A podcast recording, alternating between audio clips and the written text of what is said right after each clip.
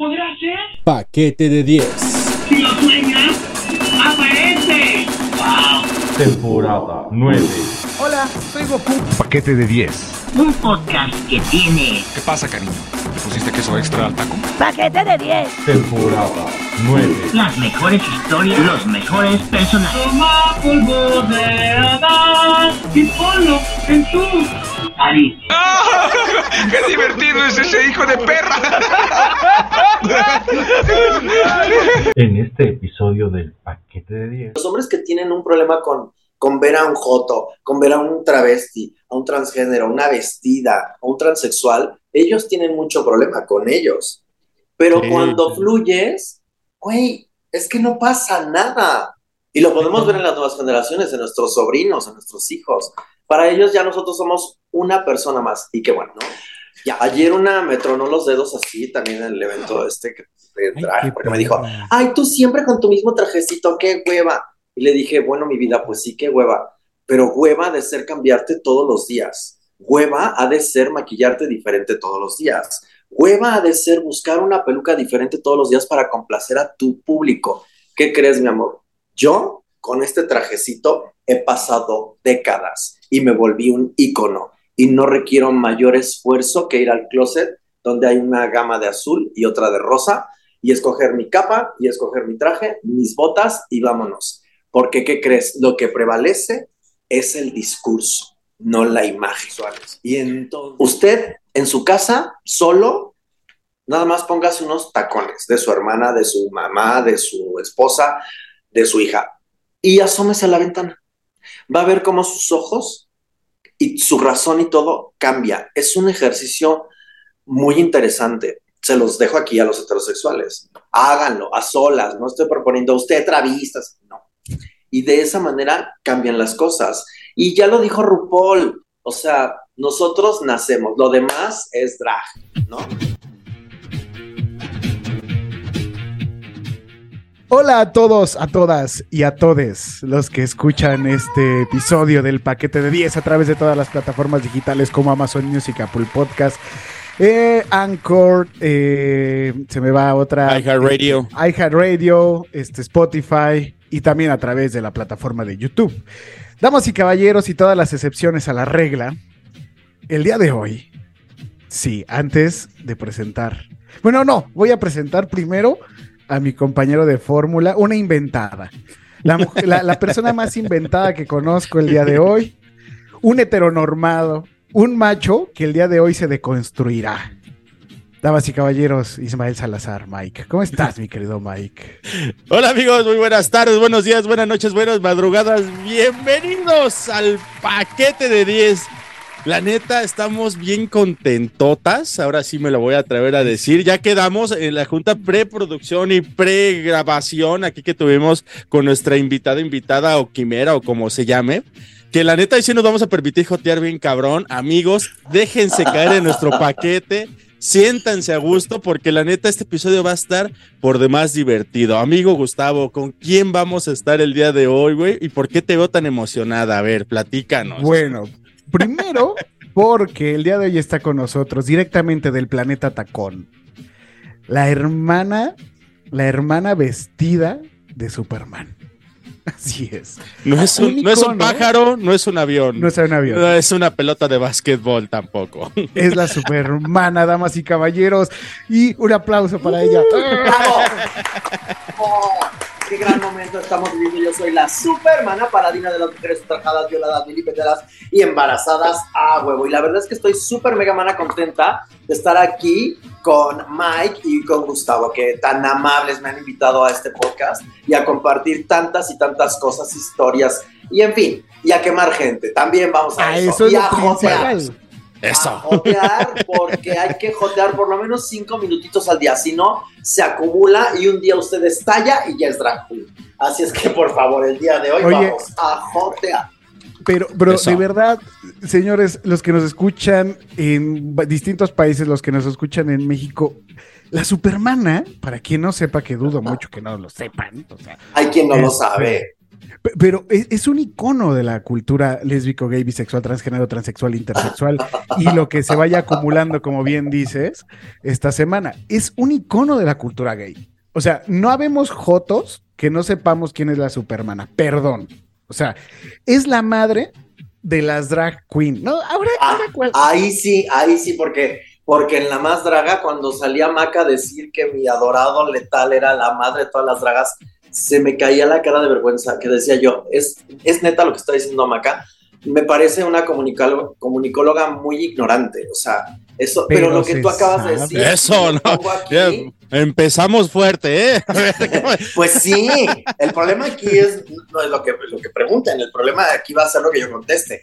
Y no tengo empacho, ¿eh? Y también quiero que sepan otra cosa, yo soy amiga de todos, como Chabelo que era el amigo de todos los niños, yo soy amiga de todos los fotos y bugas y mujeres, así que no tengo un problema con eso. Solamente hay dos personas con las cuales Ah, no quiero volver a, a- a, pues a trabajar ni, ni que ver con ellas, pero más adelante se los digo, si se acuerdan ustedes. Se los yo sí me acuerdo, Supermana. y Yo voy a Ay, bueno, eso. ya pues vamos a empezar de una vez. Entonces, venga, vámonos. Oye, y- justamente platicando con Mike, eh, le, le hacía, le hacía mención que, y, y lo he platicado con muchos alumnos y alumnas y alumnes que tengo ahora, que, que están muy entusiasmados y tocaste el primer punto, ¿no? Las dragas están de moda o simplemente es un asunto de inventadas. ¿Qué pasa? El fenómeno drag en México ha crecido un chingo, Supermana. O sea, ha crecido un chingo. Pero a lo mejor los que pues no pertenecen a los que no jotearon como por ahí de los principios del 2000, ¿no? Que no iban, que no, los que no fueron al cabaretito, al boibar, al crazy, al DJ Pro, este, al lipstick, los que no fueron al, al living, pues no se han de acordar. No, y va, déjame ahondar en esto. Y los que no fueron a The Tour, los que no fueron a la bola, los que no fueron al box, o sea, los que no han ido al Spartacus, o sea, Al el movimiento drag en México está desde el 92, que es cuando irrumpen las hermanas Vampiro. Osvaldo Calderón, Julio Sergio Lascuaga y Moi somos los tres personajes que entramos a la escena de la noche, un poco eh, por revertir este momento eh, bonito de las travestis, que en ese momento se jugaban durísimo.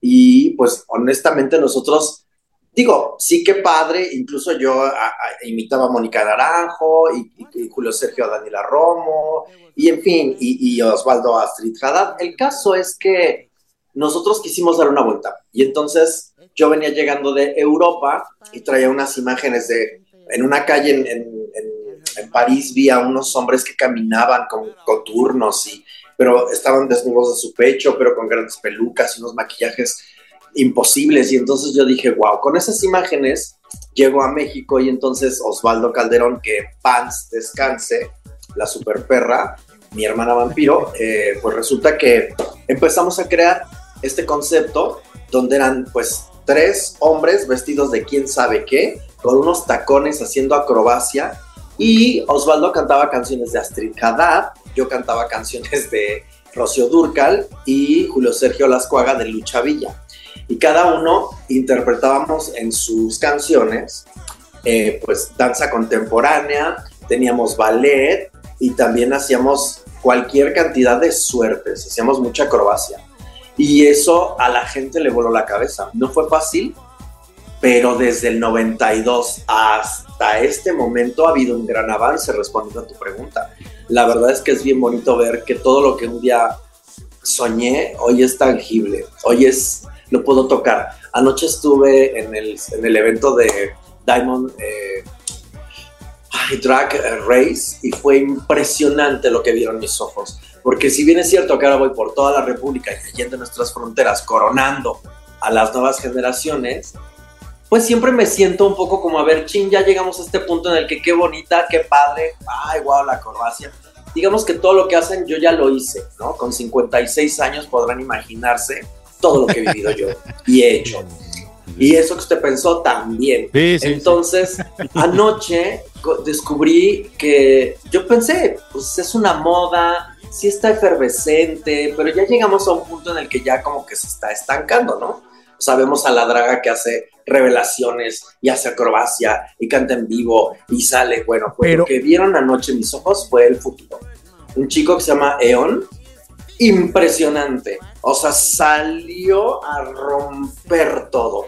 De ser un robot, le prendía el cerebro, salió de una, de una cúpula donde estaba él ahí. Es que era impresionante. Y lo que estaba viendo yo ahí era un ser que no podía ver. O sea, él está ciego. Es algo que, que- que pa- no se los puedo ni explicar. Y eso ayer a mí me voló la cabeza. Y al decir está ciego es porque tiene unas cosas aquí en su en sus eh, ojos que Ay, no le pensé que permite hacía ver. una, imi- una imitación de José Feliciano. Dije, está muy No, viejo. no, no, mi vida, eso va más allá. O son los gogles árabes o qué pedo ahí, no manches. Ándale, una cosa. Él se pega como unas, unas telas aquí, emulando unos ojos blancos enormes. Es muy impactante. Es verlos Ah, así nada más es muy impactante. Búsquenlo en su Instagram. Eon. Pero acabas, acabas de tocar un punto bien importante, Daniel. Oye, hasta todo esto, Daniel, Ego, Supermana. Mira, a mí me puedes decir hermana vampiro, Daniel, Vives, Ego, Supermana, Eitu, PUTO, lo que tú quieras. Yo no tengo problema de estación. Mi amor. También me puedes decir mi amor. El problema es que yo me siento en tu cara. Ese es el problema. Pero la verdad, de ahí, de ahí en adelante, todo lo que ustedes quieran. No le digas que te vas a decir digas luego. Con la palabra super. No, está, está mi novio aquí, aquí en el cuarto. Estás hot. No, no, no, sí, tú sí puedes ser.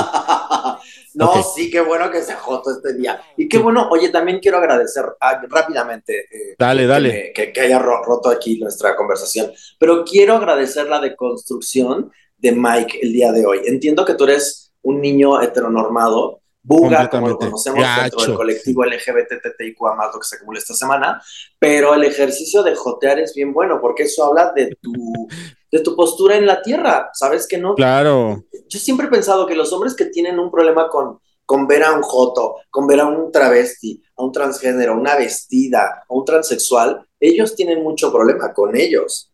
Pero Sí, cuando fluyes, güey, es que no pasa nada. Y lo podemos ver en las nuevas generaciones, en nuestros sobrinos, en nuestros hijos. Para ellos ya nosotros somos una persona más. Y qué bueno. Ya.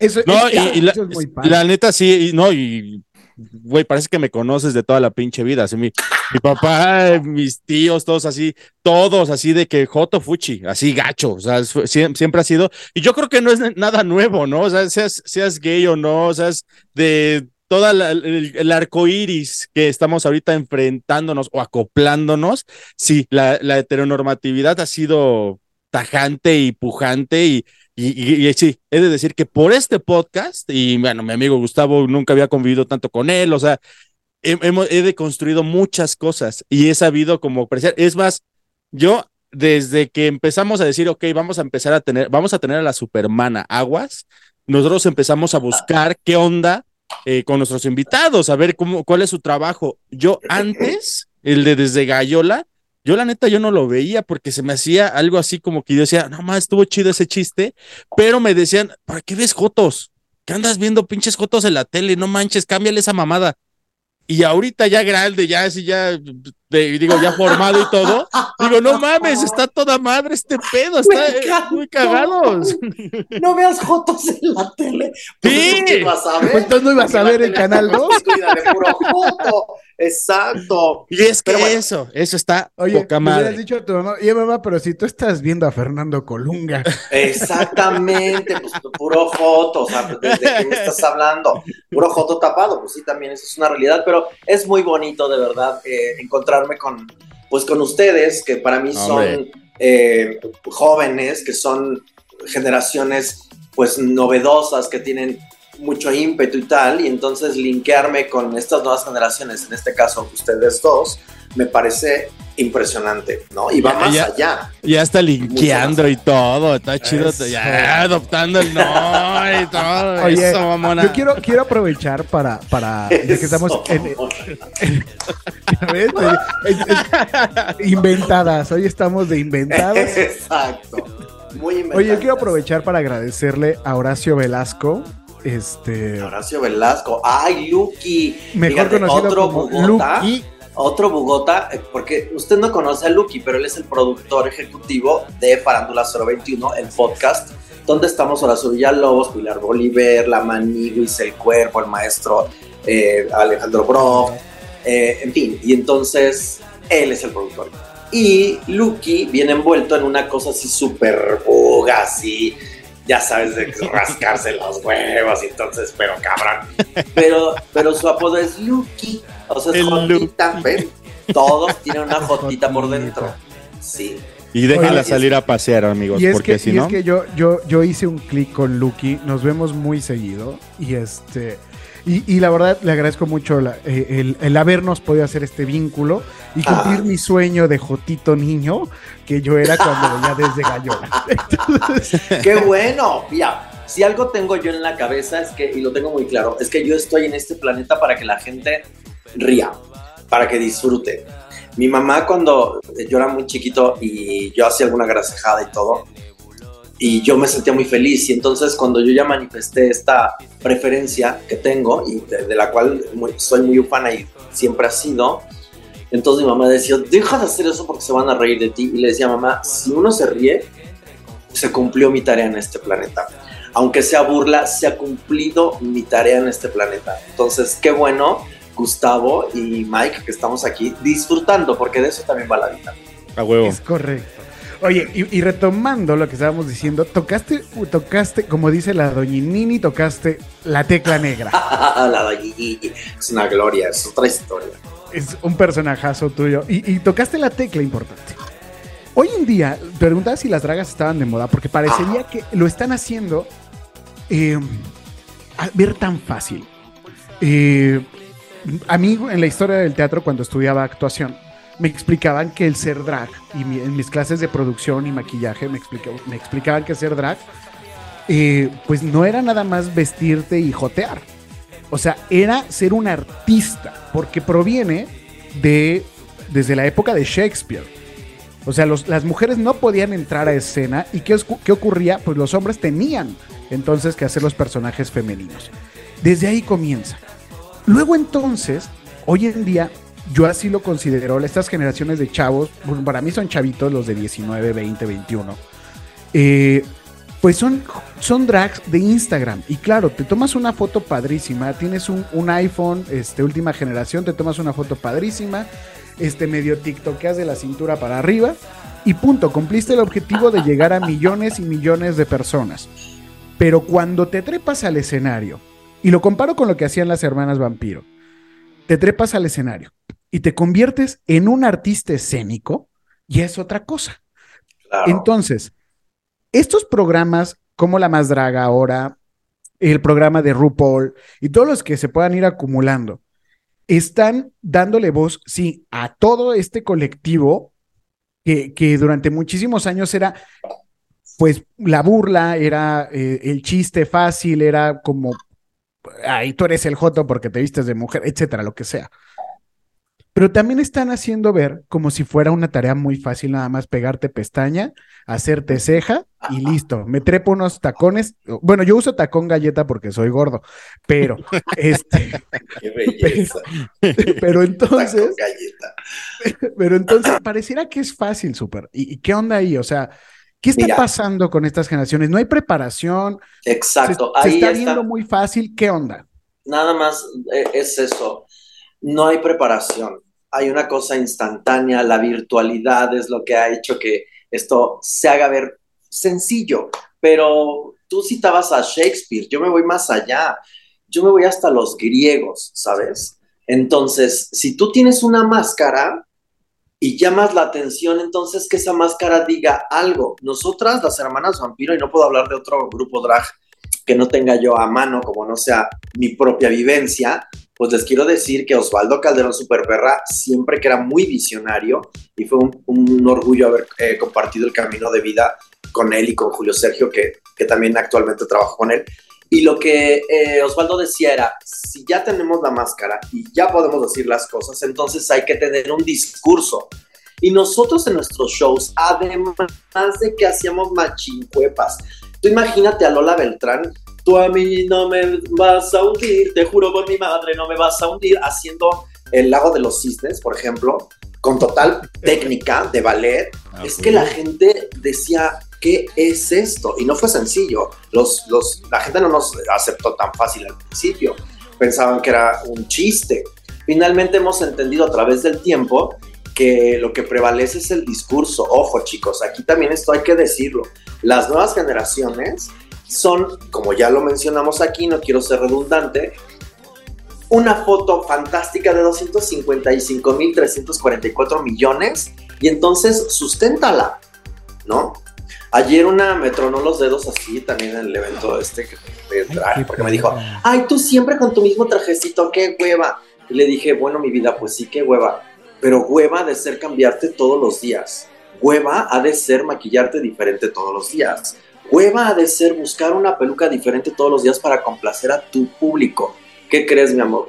Yo, con este trajecito, he pasado décadas y me volví un ícono y no requiero mayor esfuerzo que ir al closet donde hay una gama de azul y otra de rosa y escoger mi capa y escoger mi traje, mis botas y vámonos. Porque, ¿qué crees? Lo que prevalece es el discurso, no la imagen.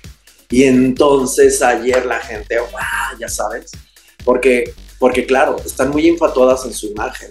Y también creo que todo está muy bien, siempre y cuando tengas ese, ese peso que te ancle para no volar. E-, Eres bien manchada porque nos estás hablando de algo que es lo más difícil de hacer. Y lo dice también nosotros, pues bueno, desde nuestra pequeña trinchera, ¿verdad? No vamos a compararnos con ningún otro podcast ni nada porque, pues nosotros hacemos nuestra luchita, pero hemos buscado precisamente también hacer eso de un discurso, hacer eh, a ustedes amigos que nos escuchan, darles algo que sea entretenido y no nada más de que, no, güey, y la otra vez agarré y pinche vieja, güey, y pinche güey, y me agarró y me subió, o sea, pendejadas, no. Algo que sirva, algo que tú digas, ah, no más, eso que dijo acá el amigo ah, Ego Vives, aquí la supermana, sí es cierto, me identifico. Y la Claro. neta, también me gustaría que abondemos más por eso, pero no hablando de lo positivo, porque sí tenemos un chingo de cosas positivas y esa es la intención principal de todo este desmadre. Pero también me gustaría que nos estacionemos un ratito, si me lo permite, Supermana, en Adelante. este último evento que acabas de tener. Ajá. ¿Qué fue lo que tú dijiste? No mames, esto sí estuvo culero. ¿O qué es lo que está haciendo culero de todo este desmadre? Porque como tiene una cara buena, que es todo esto de, de, de- de, oye, exprésate, no mames, esto está chingón, esto está, esto es, esto es bueno, también tiene su lado negativo. ¿En dónde cree Supermana que está esa situación que no es tan bonita, digamos? Padre, pues ver a una persona que se siente todóloga y entonces se sube al escenario eh, mancillando todas las reglas, ¿no? Y entendiendo que ella es la estrella que México esperaba. Y entonces ves a alguien que está diciendo algo y no se está en paz, dándole la importancia a la voz y a la presencia, y entonces baila. Y entonces te das cuenta que no hay una preparación, primero, corpórea. Después te das cuenta que esa persona ni siquiera se, se preocupó por eh, tener en- en- eh, grabado en su cerebro un texto que va diciendo ahí las cosas así como va saliendo y luego te das cuenta que repite palabras, entonces no hay una preparación verbal. Luego va más allá, el atuendo. Ya se le abrió todo el cierre de atrás y dices, no, no, o sea, no, no, no, no, no, no. Y luego el maquillaje, salen con unas cosas que digo, y siempre se los menciono, a ver chicos, ya estamos en estas. O sea, quiero que sepan que el RuPaul Drag Race ya está en México. Y estos son nuestros, nuestros, Representantes, ¿no? estos son los chicos que nos van a representar. ¿Cuántos años tienes, mi vida? No, pues yo tengo este 18. Pues pareces 13 y nos van a cerrar el lugar. O sea, tú no deberías estar aquí, tú tendrías que estar en la escuela preparándote. Es ahí cuando digo, yo entiendo estas ganas, porque yo también fui joven. O sea, yo tuve un momento que también quería comerme el mundo. Pero entonces tuve a bien encontrarme una grande como Silvia Derbez, que fue la que me asunta y me dice, a ver, tienes que prepararte, tienes que instruirte, tienes que leer, tienes que mil cosas. Entonces, eso es lo que a mí me dio siempre algo, pues, de, de lo cual eh, puedo sacar yo carnita y tener un ancla. Así es. Porque las nuevas generaciones están muy tontas, ¿eh? Si creen que subirse al escenario y hacer una machincuepa y luego lastimarse la cadera tres meses y luego recuperarse, está cabrón. Yo creo que hay que tener una preparación. Sí, para aventarse una machincuepa y de- dejarse lesionada la cadera tres meses, bueno, Gustavo da tutoriales de ese pedo, ¿eh? No hay bronca. Y- Exactamente. Y es que hay una cosa que acabas de decir. Eh, y, y ahorita quisiera eh, eh, eh, que, que nos dijeras, o sea, tuviste una preparación escénica. O sea, ser, ser una, un artista no es fácil. Treparte a un escenario. Mira, yo, yo les aplaudo que tengan el valor de subirse al escenario. Ya, de entrada, ¿sale? Pero tienes y debes dominar la técnica. Picasso era Picasso porque podía dominar todas las técnicas y después hizo su propia voz. Y esto es lo que tú le llamas del discurso, el discurso es todo, pero es encontrar tu voz en la escena. Y, y creo todavía, y es que, híjole, a lo mejor va a ser bien duro lo que voy a decir, pero me, invitaron hace unos días a un podcast y lo, y lo dije ahí. Creo que no somos todavía comunidad, porque todavía no vemos por el bien común. Seguimos siendo todavía dentro, de la, dentro del colectivo, colectivo me gusta más, del colectivo LGBT, seguimos siendo todavía muy, eh, nos seguimos dividiendo, seguimos tragándonos entre nosotros. Y el mundo drag es un mundo bien difícil, Superman. Sí, ¿Cómo? pero también esta cosa briosa, si me permites un matiz en esta plática, de, porque también hay que ver de todo lo malo, siempre yo veo lo bueno y siempre saco lo mejor de las personas que llegan a mí para que se vayan mejores personas que cuando llegaron a mí. Entonces, así como yo les digo todo esto a los chiquitos que veo en las, en las nuevas escenas drag y en las plataformas y tal, todo eso se los digo para que se les quede grabado a fuego en su cabeza y entonces digan, puta, el día de mañana que me vuelva a topar a esta bruja, me va a hacer trizas. ¿Y qué creen? También pasa que estos chicos, está bien, o sea, fíjense, vamos a, a darle la vuelta a esto, dentro de su briosidad y dentro de su ingenuidad y dentro de sus ganas de querer, también está bien, porque nosotros, de alguna forma, sí tenemos una preparación, sí tenemos una escuela, sí tenemos un modo y manera, y entonces eh, encuentras un camino. Pero estas nuevas generaciones lo van a encontrar diferente que nosotros. Yo no sé si va a ser mejor o peor.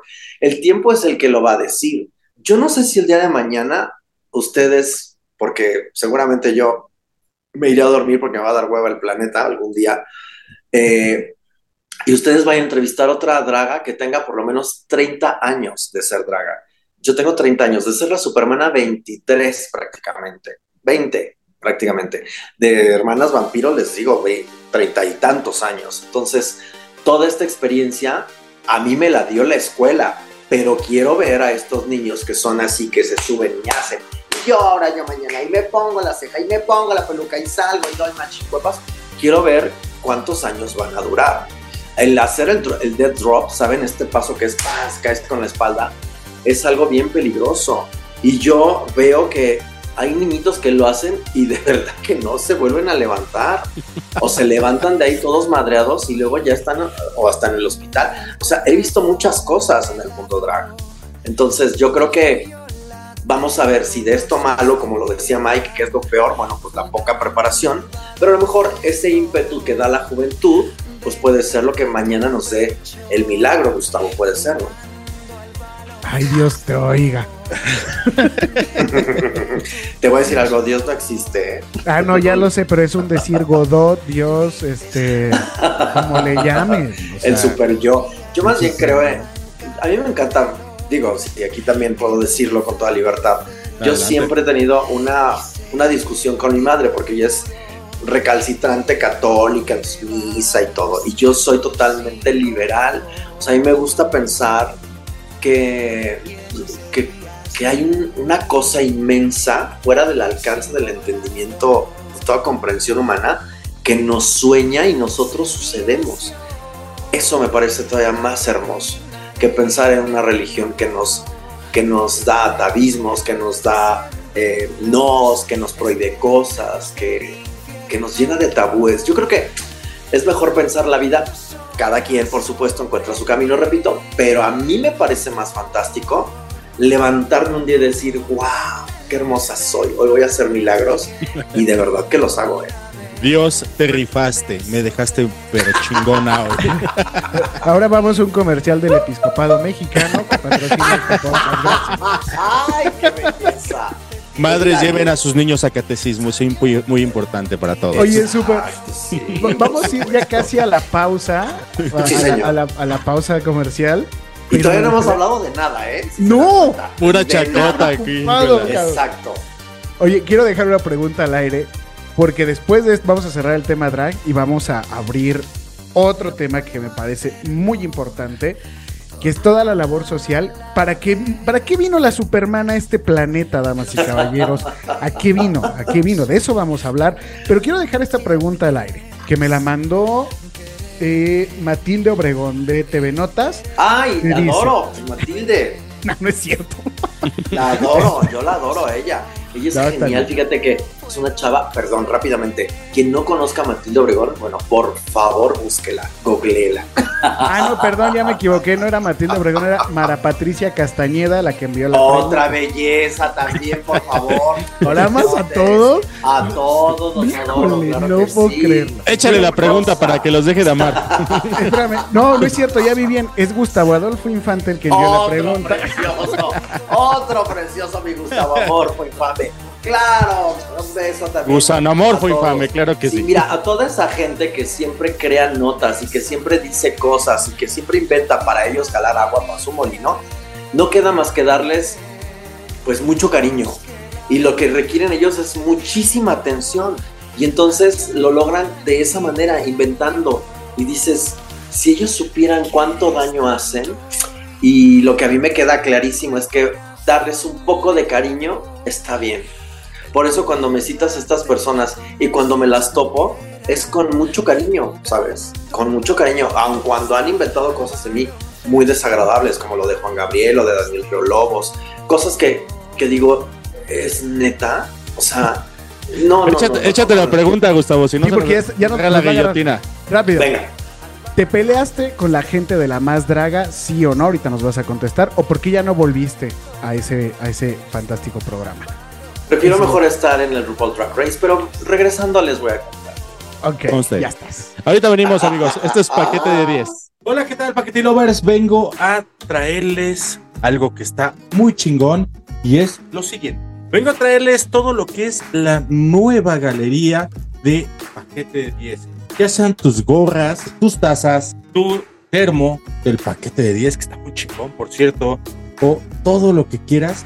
Y muy en especial, ahorita que está haciendo los días de frío. No, hombre, qué frío ni qué nada. Ahorita el calor está con todo. Y para eso les traemos la gorrita del paquete de 10 y obvio, las playeras de manga corta del paquete de 10 son full color, full print. Están súper frescas, están súper chingonas para que estés fresco y muy a gusto en este calorcito tan rico que está.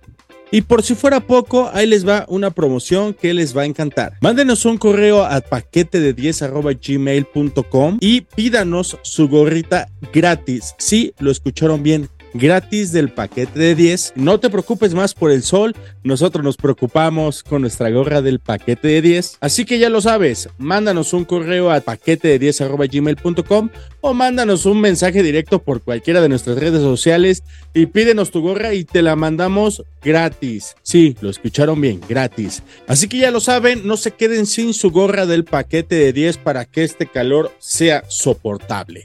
Yo soy Mike, esto es Paquete de 10, continúen viendo nuestro episodio. Bye. El patio de mi casa es particular, se moja y se seca como los demás. Agáchense.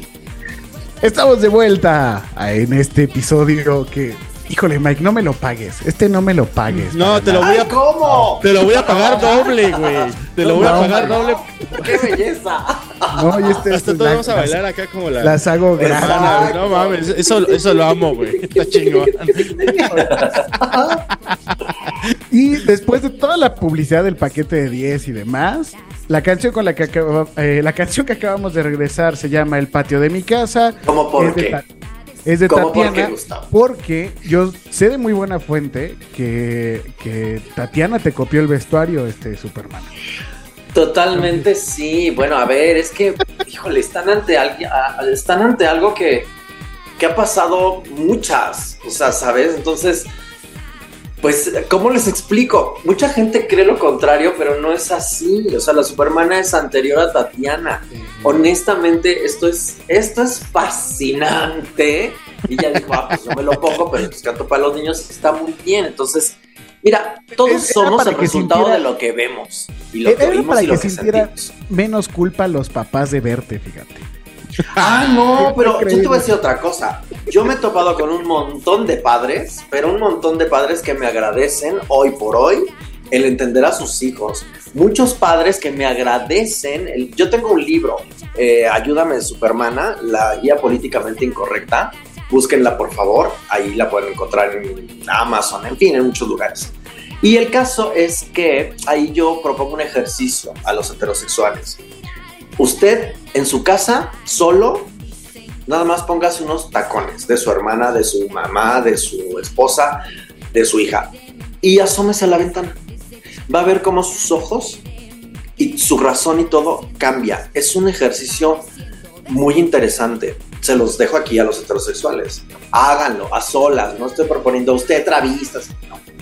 Y de esa manera cambian las cosas. Y ya lo dijo RuPaul. O sea, nosotros nacemos. Lo demás es drag. ¿No? O sea, nos empiezan a cambiar de atuendo y tal. Entonces, ¿por qué no habríamos de cambiarnos? Pues esta idea, ¿no? Del atuendo, en este caso Tatiana y yo. Sí, nada más era eso.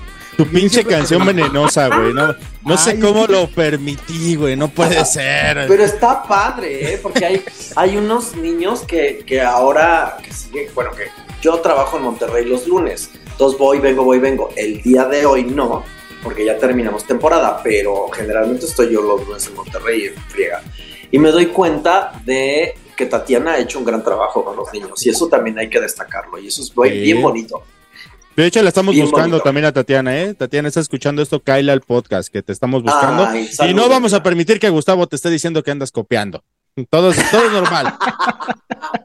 Porque además todo es copia, si se dan cuenta. Sí, obvio. todos somos el resultado de lo que vemos, olemos, sentimos, tocamos, experimentamos. Es un licuado de eso. O sea que tú, Mike, eres un licuado, lo que estoy viendo, de algo que tú admiraste. O tú, Gus, Claro. eres Eres una algo- licuadora. Exacto. Y yo. Yo, yo diría ¿qué más bien un, un molcajete de piedra, güey. me Tú eres como un molcajete. pues. Sí, sí, con hartos chiles, siente. jitomates y de todo. Sí. Y se mezclan aquí y ahí está el paquete de 10. Sobre ¿cómo todo no? el chile. Ese, ah, Exacto. sobre Es- todo de el, el de aquí de casa, güey, es el preferido Oye, para pero, repartir. pero, pero mejor de, de- pero mejor del chile largo porque se pica, el ancho duele. Exacto, sí. Y aguas a la hora del, del, del, del metate, no se vaya usted agarrar los pezones y ahí le encargo el grito que va a pegar. Sí, tenga, tenga Tenga cuidado cuidado los, con eso. y, y también con los dedos, porque si no ya como le haces el paquete de 10. Sí. Sí, hay que tener cuidado. Dejamos una pregunta En el No aire. manches, en el aire. Vamos a tener ¿Qué? que hacer el programa más largo, güey, ¿eh? porque Una semana de programa con la Superman. O sea, no hemos dicho y- nada y ya llevamos No, una hora y media. toda madre. Está bien, está bien. Oye, Bien. Super, te preguntábamos antes Ajá. de salir del aire. ¿Por qué ya no regresaste a la más draga? ¿Qué pasó? Este. Te, te vilipendiaron ahí, te trataron mal, se sienten muy chavas. ¿Qué pasó? ¿Por qué ya no volviste a la más draga? La verdad es que para mí, yo, yo siempre esperaba cada temporada verte un día ahí sentada porque creo que eres una, no creo, eres una autoridad en el mundo drag y en las artes Uy, escénicas. Entonces, Gracias, Gus. ¿Qué pasó? ¿Por qué ya no volviste? Pues mira, porque no volví porque no hubo un boleto para mí. Fíjate que todo iba muy bien. Yo a, a los niños de la más draga los adoro. A todos y cada uno de ellos. A Bruno. eh, digo, ¿qué les puedo yo decir de estos hombres que tienen, volvemos al inicio de esto, un ímpetu por querer hacer? Eso está muy bien. Pero también hay que respetar a nuestros mayores. Eso, eso lo tengo yo tatuado y viene en mi ADN. Y en el 2020, cuando yo eh, pedí un boleto más para Marianita 33, la última hermana vampiro, eh, entonces me dijeron que no, que no había un boleto. Y les dije, oye, ah, nomás te estoy pidiendo un solo boleto. No, pues no te podemos dar un boleto más. Y le digo a Bruno, bueno, entonces hagamos una y buena, diría mi abuelita. Dale este boleto a Marianita 33. Entiendo que en el 2020 estamos todos muy tocados y ustedes quieren guardar la proporción y que la gente no esté pues muy cerca, porque estábamos en un gran confinamiento en ese momento. Entonces, dale ese boleto a. Y cuando yo vi en el internet el espectáculo y tal, que fue muy, muy padre, yo veía a toda la gente allá remolinada, veía gente, mucha gente, y yo dije, bueno, pues se me negó un boleto. Y de ahí, pues en realidad creo que es más bien que estoy sentida yo con ellos, ¿no? Pero tampoco me agobia. O sea, de verdad que no me agobia. ¿Ustedes creen que me va a agobiar a mí ir a la más draga cuando he tenido el privilegio de trabajar con RuPaul? Por ejemplo, o sea, los que no lo sepan, RuPaul cuando vino a México y vio a las hermanas Vampiro que trabajábamos en un lugar que se llama The Tour, él dijo, yo quiero trabajar con estas. Estábamos en el mismo lugar, nos, nos ve el viernes y el sábado le abrimos el show. Y yo ahí creo, mi fantasía es que RuPaul cuando nos vio ahí con ella, el You Better Work, Cover Girl, Working Girl, él dijo, voy a regentearme a estos tres monstruos y yo voy a ser la eterna vestida. Porque eso es lo que es RuPaul, perdónenme, ella no es un drag. Y entonces digo, ahí nació RuPaul Drag Race, cuando RuPaul estuvo con las hermanas vampiro en escena. Eso es, es maravilloso. ¿Ustedes creen que yo teniendo esa medalla aquí refulgente en mi pecho me va a preocupar la más draga? Para nada. En todo caso, me da mucha pena porque sí, yo valido muchas cosas. Tan es así que me traen del tingo al tango por toda la República, en coronando a cuando llevo creo que ya son 32 coronas las que yo he dado. ¿Saben? Eso me parece fantástico. 32, sí, con la de anoche, de- del, del el Diamond Drag Show. Entonces, güey, en realidad aquí, de alguna forma, es como algo que dices, no somos, como ya lo dijiste tú, Gustavo, nosotros no somos una comunidad, somos un colectivo de voluntades que queremos estar. Entonces, pues si ellos ya no me convocan, yo no tengo ningún problema. Y también, también, hoy quiero decirles que no tengo por qué estar en un lugar donde no se me va a dar mi lugar. Entonces también he aprendido eso, a darme mi lugar, porque he sido muy buena, he sido endeja, si quieren llegar hasta allá. Y entonces ahora digo, bueno, a lo mejor esta viejecita pues ya no les sirve, pero ¿qué tal al principio? Al principio sí les serví, ¿no? Pero ahorita pues ya no, porque ya tienen ellos su plataforma. Pero digo, allá hay ellos que con su pan se lo coman. Qué bueno y qué maravilla que sean esto, semillero de, de nuevas generaciones, ahora que hagan que prevalezca, que ese, ese semillero se siga moviendo y creciendo, ¿no? Como lo hace RuPaul. Pero vamos a ver qué pasa en un futuro. Eso. Oye, a ver, de todo esto que estamos platicando, me viene una, una pregunta que, Capciosa. según, ah, no, no tanto capciosa, pero sí un tanto como in- de- de- más profunda, vamos. Yo he visto, eh, eh, al menos, al menos hasta en lo que, en lo que tu generación y nuestra generación más o menos se unieron. La situación de lo de las dragas, lo del drag y todo eso, mucho tenía que ver el tener penita de salir, el, ponerse, este, disfrazarse, ponerse tacones, subirse a un escenario, todo eso, eh, tenía como que esa situación como de vergüenza, como de pena. A diferencia de lo de ahorita de los chamaquitos a los que nos estamos dirigiendo, que no les da pena. Pueden hacerse un pinche TikTok casi casi encuerándose, no hay pedo. Se pueden subir tal vez a un escenario con cero preparación y no hay pedo. A ver, la supermana desde su desde, desde donde estás, que ya neta, o sea, no nada más eres supermana por el nombre, cabrón. También eres ya estás arriba de todos nosotros en ese aspecto porque sabes. Ay, bueno. La neta porque sabes. güey. vuelo. Porque vuelas, obviamente. No es un pájaro, es un avión, es Supermana. No, Entonces, sí tiene pájaro y no es un avión. es Sí tiene pájaro. no es un- la que sí tiene pájaro y no es un avión. Exacto. ¿Qué le puede decir a toda esta semillero de chamacos? Porque sí está chido que se atrevan. Y hay como 400 podcasts en todos pinches lados en donde son dos chamaquitos diciendo pendejadas y dicen pura mierda y no duran. Porque ahí está yo creo que la pinche diferencia. ¿Qué tanto aguantas y qué tanto no aguantas? Con 30 años ya de experiencia, ¿cuáles son las bases que tú les podrías compartir a estos chamacos que nos escuchan y que digan, a ver, yo me quiero subir, yo me quiero hacer una vestida, yo me quiero poner mis pinches taconzotes, no de galleta como los que usa el Gustavo, unos chidos, pero de dónde me tengo que empezar a, enf- a- a enfrentar y no nada más es en el maquillaje, amigos, ¿eh? Tiene Pues fíjate que es desde adentro, desde adentro, Mike. O sea, desde adentro tienes tú que empezar una deconstrucción. Qué belleza poder, repito, como lo dije al principio de este programa, estar con un hombre como Mike y un hombre como Gustavo, que no tienen un solo problema, que pueden hablar con un ser humano como yo, que ya no soy tan hombre y que dejo de ser también mujer y entonces me encuentro en la disyuntiva de ella, pero entonces creo que soy un ser humano. Y creo también, pienso que no les incomoda platicar conmigo y, e infiero que hay mucha gente que nos está viendo y o escuchando que ha de decir, oye, pues está quién es y por favor entren a arroba la guion bajo supermana y vea usted quién soy, para los que no me están viendo en este momento.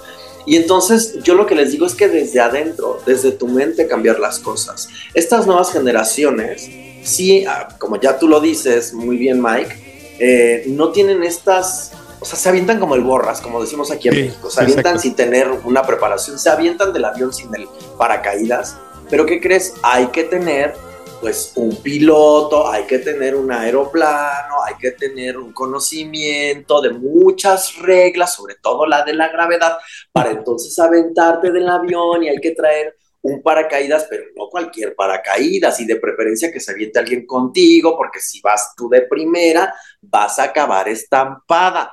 Es ahí. Si no tenemos esta mente abierta, de nada sirve que vayas así al mercado o a recoger a tus sobrinos a la escuela si pues no, no estás diciendo nada más que soy bonita, ¿no? Entonces... o soy escandalosa y a ver, Es perra, si una ábranse a la verga. Exacto. Soy una inventadita, qué bueno, pero ¿qué es lo que quieres decir? Y entonces vas a prevalecer. Entonces, si no tenemos este discurso, no vamos a pasar de ahí, ¿no? De ser una bonita, de ser un chiste, de ser algo extraño, Ay, O sea, el joto no simpático de la cuadra. porque el joto es bien vaciado. Tú Es quieres que tu fiesta sea un éxito, tráete un joto y ya vas a ver.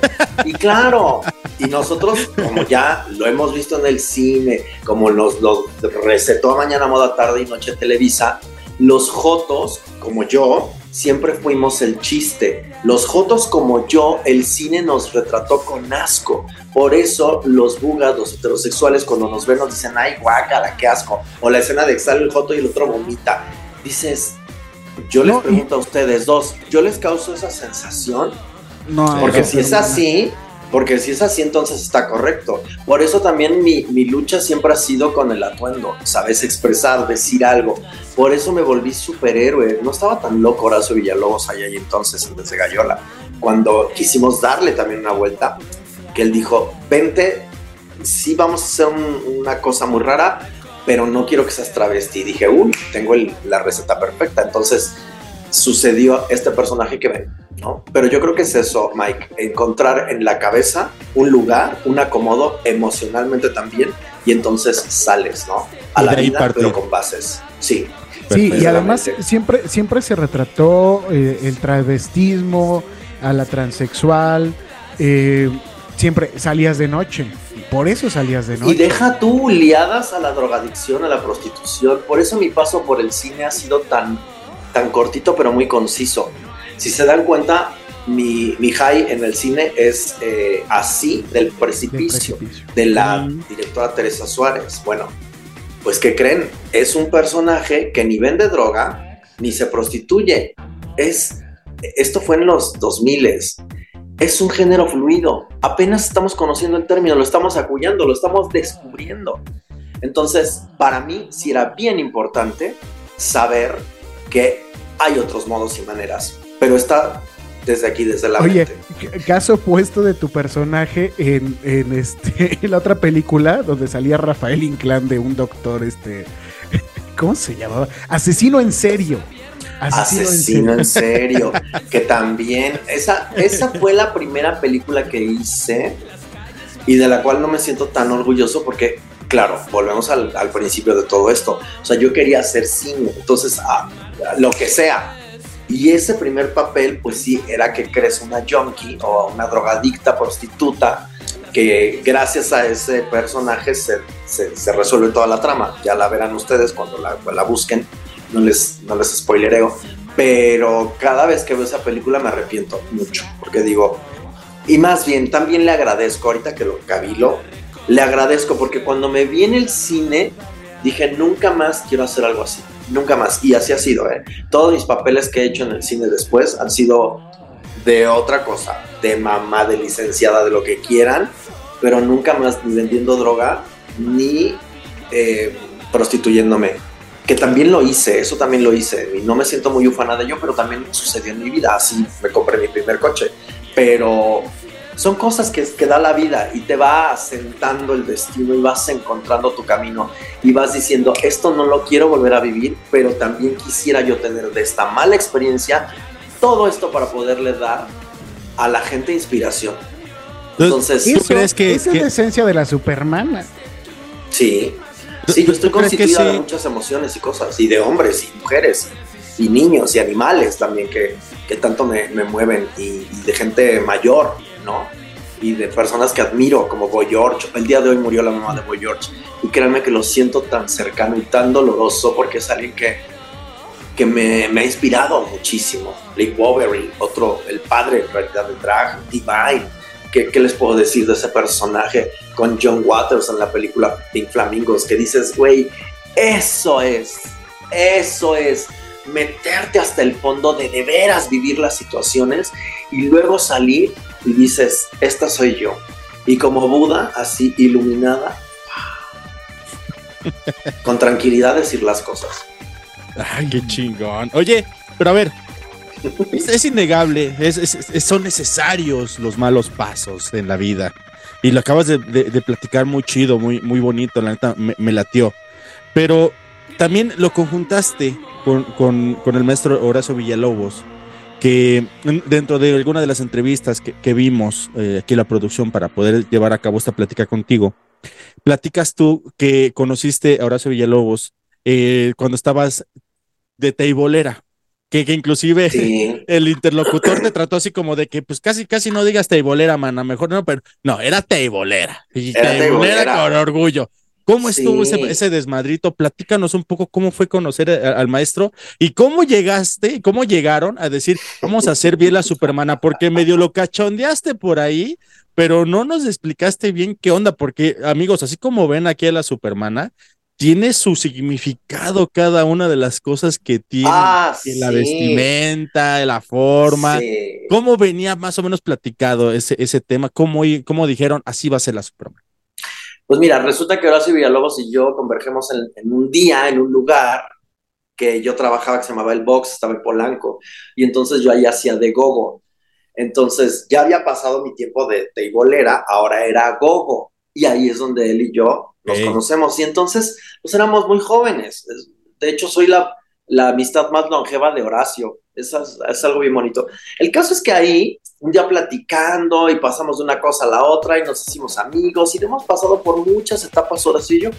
Y entonces un día, entre todas estas gamas que les estoy contando, él me dijo, oye, fíjate que voy a hacer un programa, lo estoy pensando y me gustaría que estuvieras tú. Le dije, cuenta conmigo. Así, así fue.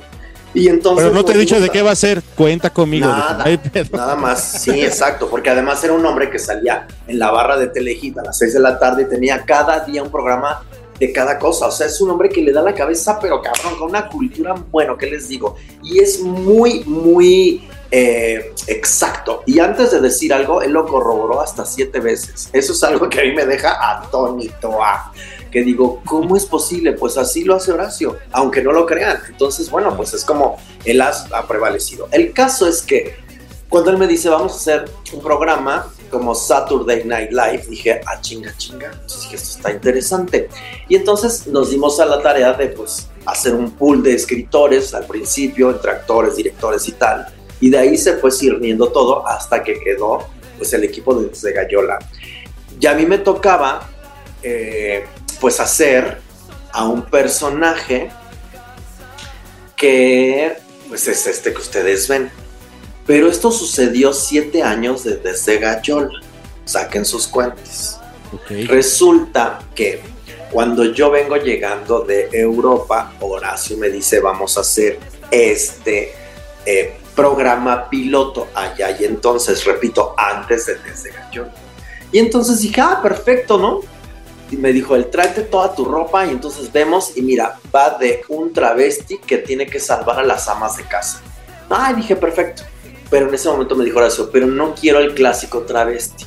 Le dije, no te preocupes, tengo algo increíble en mi cabeza.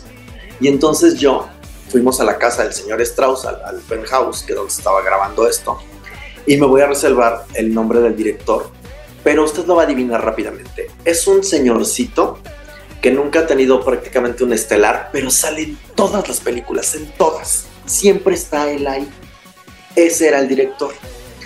Y entonces yo dije, ¿qué hago? ¿Qué hago? Entonces Osvaldo Calderón me diseña el maquillaje de la Supermana, que es una cosa que capta ondas, señales, esto te abre la mente, de aquí captas todo lo que puede pasar y que es algo muy loco el maquillaje. Otro día con Carlos se los explico. Luego las botas, que se ve un poco de carne. Luego este payasito dije, me voy a llevar todo el lo que tenía de vestuario y bota pronto en ese momento. Y este era una cosa de, me imagino yo, de o las TVitas o de X tu remix, no sé. Y entonces eran como varios trajecitos, todos diferentes. Pero este me llamó la atención porque tiene aquí una estrella. Entonces dije, este. Y luego, este chaleco, el original, es de plástico y me lo regala Gloria Trevi en X tu remix. Ahí sí, para que vean. Entonces me lo avienta. Tampoco creen que me dijo, mana, yo te. No, toma. Y me lo así. Y ya, lo pepené yo y me lo puse. Y de, pues, como tengo una nariz muy prominente, dije, ay, ¿cómo distraigo? Porque es demasiado la nariz. Me parezco a Rosy de Palma, entonces ya sé, como Audrey Hepburn. Entonces, una tiarita y el chongazo como Audrey Hepburn, des- desayunando en Tiffany, mi compromiso con los perros, que son estas, estos collares y tal. Y bajo las escaleras del penthouse, repito, del señor Strauss, y este señorcito director, cuya incipiente carrera nunca ha salido de ahí, me dijo hasta de mi mamacita. ¿Y cómo es posible? Tuve nada más. ¡Qué horror! Estamos jugando, es un payaso. Que... Y es la primera vez que Horacio Villalobos entró a saco como Espartaco a defender una postura, ¿sabes? Sin saberlo, sin siquiera, sin siquiera pretenderlo. No pasa nada con ese proyecto, se enlata. Fíjate tú, siete años después, Horacio me dice otra vez, vamos a hacer este programa ahora como Saturday Night Live. Y entonces ahí ya, repito, llegamos al punto donde se empezó a cernir todo y quedó sentado, pues el personaje de la, de la Supermana como el primero de desde Gallola. Y después vinieron todos los demás. Y quiero que sepan que trabajamos cinco programas, escribimos, grabamos los cinco, nos moríamos de miedo el día que salió el programa. Ese día estábamos en la casa de Horacio y cuando sonó el teléfono, cuando acabó el programa, nosotros en la madre, ¿no? Y entonces le hablaron a Horacio diciéndole, se volaron las líneas telefónicas, ¿qué fue lo que hiciste? Todo el mundo felicita, todo el mundo quiere saber, todo el mundo quiere informes, todo el mundo quiere saber qué pedo con Desde Gallola. ¿Y qué creen? Trabajamos cinco programas y nos quedamos a trabajar cinco años sin goce de sueldo en la piadosa Televisa, como dice Horacio. Pero a cambio creo que todo el universo lo compensa. A cambio estoy aquí, después de tantos años con ustedes hablando de esto que es maravilloso para mí. ¿Saben? No cobré ese día, pero ¿qué creen? El talento es un cheque en blanco que tarde o temprano se cobra. Y creo que, que es un gusto y un placer estar aquí hablándoles de esto, vigente todavía y con ganas y con mucha emoción. Eso es bien hermoso. Ay, Qué hermoso, qué hermoso. Y, la muestra de que, como siempre lo has dicho, Supermana, no has tocado fondo, porque siempre puedes llegar más abajo. Y mira, estás en el paquete de 10. Felicidades. has llegado bien abajo. Engañada porque me dijeron que era el programa 10 y ¿qué creen? Que es el 8. Es, no Este, se puede llegar más bajo. Es que es como aquí el Gustavo yo, Rosado, bueno, ¿qué les digo? No, pues es que estuve a punto de ir a prisión como Gloria Trevi en aquel Pero momento. todo pasa para algo, ¿sabes? El Claro. 8 es un buen número. Yo, yo, los, yo lo sé. Ya Sí, verán es eh, como el chavo del 8, el infinito acostado, levantado. El 8 bueno. es el infinito y este programa va a durar al infinito, mi querido. Correcto. Exactamente. Por eso Vamos. cuando ustedes me contaron que era el 8, dije, por eso. Es que es Por clarísimo. Sí. Oye, súper. Ay, qué chido. Yo, yo- yo no sabía varias cosas que ahora me estoy enterando de tu atuendo. Y justamente esa es la misión de la Supermana que viene del planeta Tacón. Tienes un compromiso bien cabrón y en este pa- y en este podcast también lo hemos hecho. Hemos tenido a varias asociaciones de rescate animal. Este, nuestro próximo episodio no se lo pierdan. Si a ustedes les interesa qué onda con los gatitos, vamos Ay, también. ¿Saben qué es un gato feral? Se van a enterar el próximo Se van a episodio. enterar. Está buenísimo, sí. está Y buenísimo. hemos tenido todo ese rollo. Los gatos de la suerte también, ya les contaré, pero bueno, perdón, Ay. interrumpí. Tú, tú trabajas muy de cerca con Yasmín, que es la encargada de Salvando Huellitas Peludas. Exacto. Quiero ser bien, bien, bien honesto. eh, y, y hemos siempre preguntado aquí muy directo. ¿Cuánto llevas trabajando con esto? Porque de momento, como que este asunto de los michis y los, este, los perritos, ¿no? Los lomitos, parecería como que se puso de moda, dura un tiempo agarrarlos, luego ya los botas a la calle otra vez. Porque hay mucha gente así. Ay, no. no, no, Hay mucha gente Ah. así. Y yo quiero preguntarte, súper. O sea, ahorita entendiendo todo el significado, pues llevas muchos años, pero ¿de dónde sale esta necesidad de la supermana, además de venir a salvar a todas las mujeres que han sido maltratadas, vilipendiadas y embarazadas a huevo, de salvar a los lomitos? Desde siempre, desde niño. Es una gran casa- frase, no mames. Exacto. Desde niño yo tengo en mi cabeza, o sea, vaya, desde que gateaba, es más, fíjense, va más allá mi recuerdo. Mi nana era una perra, una perra pastor, estos belga, ya saben cuáles son, como negros, así chun, que allá y entonces pues ni eran tan, tan en boga como ahora. Y entonces esta perra estaba entrenada para si yo hacía ruido, corría a hablarle a mi mamá. Esta Wow. perrita me salvó de morir electrocutado, por ejemplo, eso nadie lo sabe. Yo tengo aquí una cicatriz, aquí abajo tengo un hoyo, porque resulta que por, por mi cuna pasaba un cable y entonces yo inquieta, cangreja inquieta, agarré y empecé a morder el cable, se me pegó y me empecé a electrocutar y la perra salió en chinga por mi mamá, entonces mi mamá cuando vino pues lo estaba yo electrocutando, en fin. Mi nana fue una perra, fíjate tú, lo que es la vida. Desde niño en mi casa ha habido peces, guacamayas, gatos, perros, este, de todo, porque mi familia siempre ha sido muy protectora de estos, de estos seres con los cuales compartir el planeta es nuestra misión, pero parece que no es así. Los humanos los esclavizamos y eso es muy terrible. Entonces, desde siempre, siempre mi abuela, mi abuelo, tenía mi tío Paco, que mi tío Paco era fuera de serie. Él, él nos enseñó a que los, las especies pueden convivir, así de sencillo. Entonces tenía periquitos, gatitos, perros y tenía toda clase de animales conviviendo en armonía. O sea, eso es algo que lo he visto muy pocas veces. El caso es que, por ejemplo, cuando muere mi tío, eh, le hicieron una capilla ahí donde vivíamos y todos los perros eh, estuvieron echados en la capilla como tres noches. Era impactante. Hay algo más que nos conecta. Los animales son maestros, son fuego, son, nos enseñan a manejar nuestras emociones, eh, pero los humanos no lo vemos, no lo sentimos. Si tú me preguntas cuándo empecé con esto, pues desde que tengo uso de razón, desde que soy niño, he cuidado aves, peces, gatos, perros. Este, mi cama he tenido que hacer una cama inmensa porque pues, no cabemos. O sea, hemos llegado a dormir ahí hasta, o sea, mi novio y yo y tres perros, cuatro, cinco, hasta cinco perros. Es, es algo que lo tengo intrínseco, o es algo que está en mí, no es algo que yo piense. Y después me di la tarea de ayudar a asociaciones. Muchas de ellas me dejaron con cajas destempladas porque yo decía, no puede ser.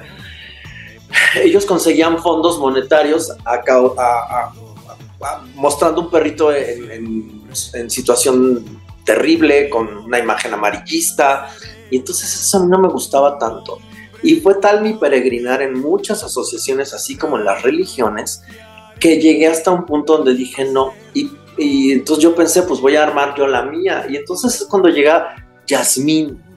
Esa mujer, esa sí es un superhéroe, de verdad. No tienen una idea de las cosas que hace. Y tiene esposo, tiene familia y tiene casi 35 perros, casi 20 gatos.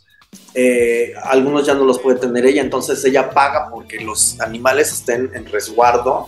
Ella trabaja en un hospital, o sea, no es rica, pero hace unos malabares impresionantes. Jamás en, ah, en salvandohuellitaspeludas.com puede usted entrar ahí y revisar todo lo que está.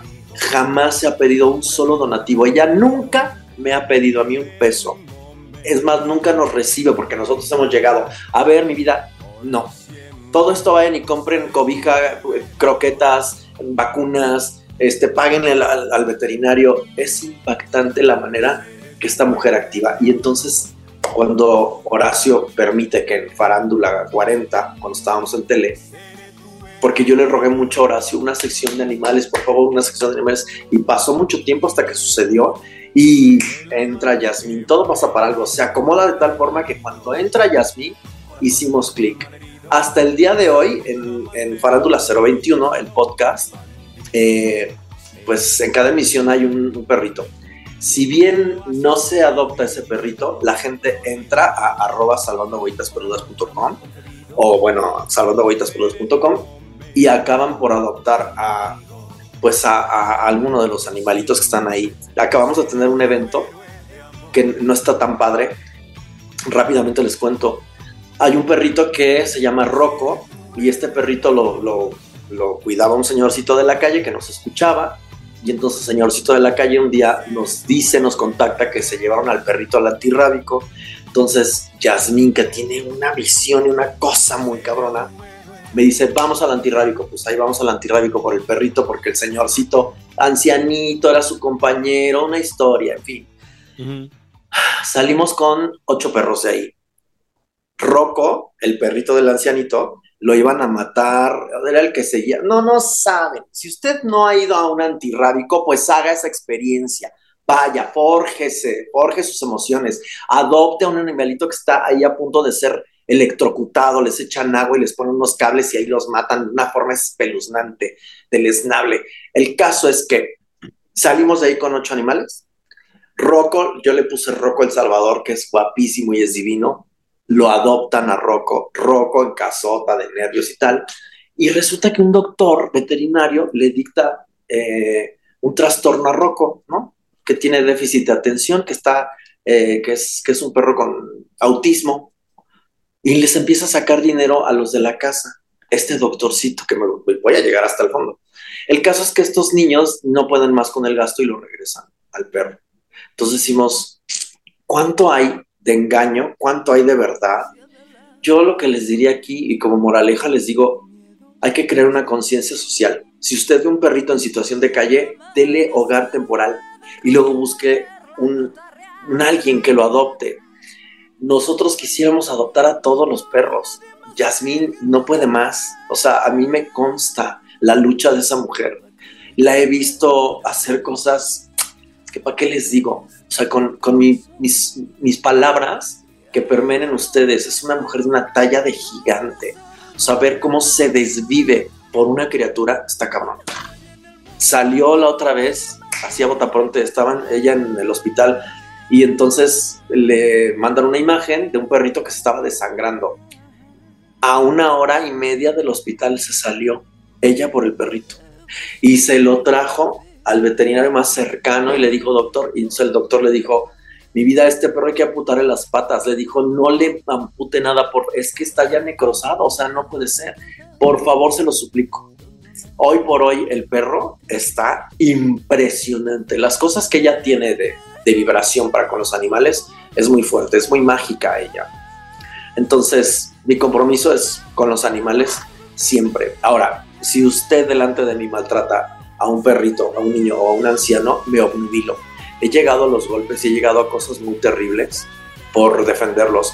Hay un, hay, en, eje central, hay un, en Segovia hay eje central, ahí se ponen unos fulanitos a hacer un número de magia con una paloma y un globo. Entonces el, el, el numerito va de el alto, llega el numerito y ellos sacan un globo de una bolsa, apachurran globo y sale la paloma y la paloma así, ¿no?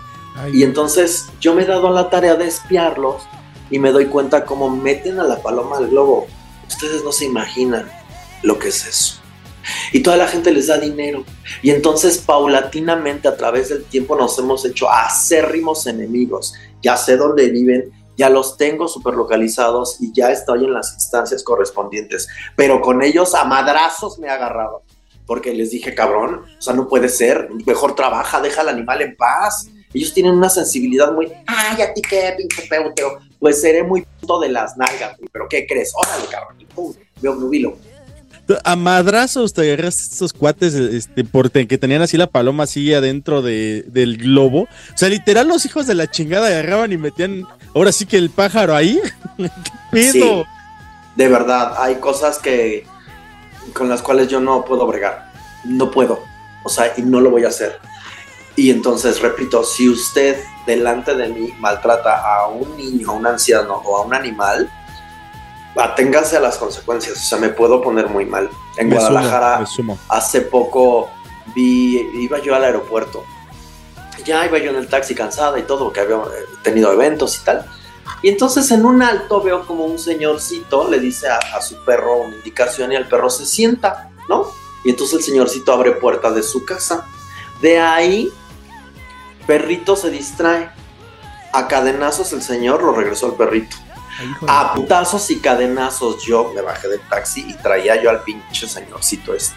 Y le dije, ¿cómo te atreves, cabrón, a ponerte al tu Va más allá, ¿cómo te atreves a utilizar un arma blanca, en este caso una cadena, contra un ser indefenso? No, o sea, no, me llevé perrito. No, no saben, o sea, me meto en cada vericueto. Pero Pero ¿por qué eres superheroína, supermana? Sí, a huevo. Por eso. Porque puedo con, con eso y con más. A veces no puedo. Porque también me reconozco humana. Y entonces es ahí cuando, cuando entra la razón, cuando entra mi mamá, cuando entra la situación legal, cuando entran estas cosas que son las que nos espantan, la burocracia, cuando entra unos barrotes, cuando entran los señores que están ya ahí, que son los que van a determinar tu situación legal. En esos momentos es cuando me pongo a pensar, ¿valió la pena? Sí, sí valió la pena, de verdad que sí, porque no voy a permitirlo. O sea, eso sí, vuelvo, vuel- vuelve mi razón a estar ahí como gato así a punto de que lo van a bañar y mi madre no me va a dejar. Y con mi madre que es con, pues es con, es mi gran maestra, es la autora de mis días y entonces a ella le digo, es que si no te tuviera a ti, no sé qué hubiera sido de mí, porque ella es mi punching back, ella es quien me, quien me da eh, esta, nos Desahogo, retroalimentamos, desahogo y tal, y me hace entrar en razón. En fin, el caso es que de alguna forma, pues siempre hay una pelea en mí intrínseca, siempre hay una cosa que va y otra que viene, pero sí hay situaciones con las que no voy a consentir y no soy, no soy muy amigable, sobre todo, repito, con los ancianos, niños y animales. Y, y está tremendo lo, lo que comentas también porque, bueno, hemos tenido, como lo contaba hace rato Gustavo, varios programas aquí en el paquete de 10, como el del paquete de 2 de la temporada 5 con esta niña Paula, que, bueno, la conozco personalmente y sí, sí hay quien se desvive realmente por, Sí. por los animalitos. Sí hay gente que es real su pelea, que también como, como este Edgar de Primero Perro, que tiene una iniciativa muy padre, que también amigos, si no lo han visto ese episodio está muy chingón, habla de que ese perrito que está en la calle, que no es necesario que lo metas a tu casa.